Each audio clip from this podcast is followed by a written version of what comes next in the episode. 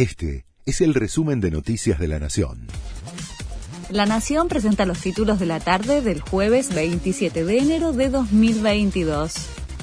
El blue sigue en alza y marca otro récord. El dólar paralelo avanza por tercera rueda consecutiva. Acumula una suba de 4 pesos en la semana y de 15 en todo enero. Se ofrecen en las cuevas y arbolitos a 223 pesos, la cotización nominal más alta que se tenga registro. Hay 100.000 deudores en la mira de la AFIP. Luego de casi dos años suspendidas por la pandemia, en febrero la AFIP volverá a la carga con las ejecuciones fiscales. El proceso se realizará de forma gradual. En un principio, el ente recaudador avanzará contra los contribuyentes más riesgosos con el objetivo de proteger el interés fiscal.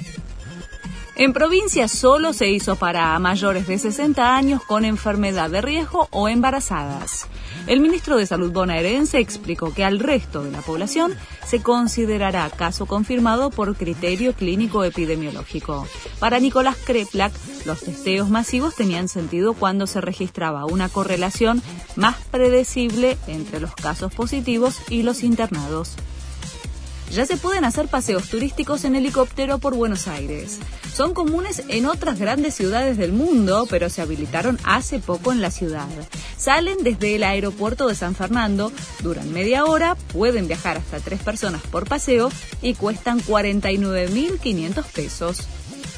River está dispuesto a hacer un cambio histórico por una oferta millonaria. El club está cerca de acordar con un patrocinador, a cambio de 20 millones de dólares, cambiar el nombre de su estadio.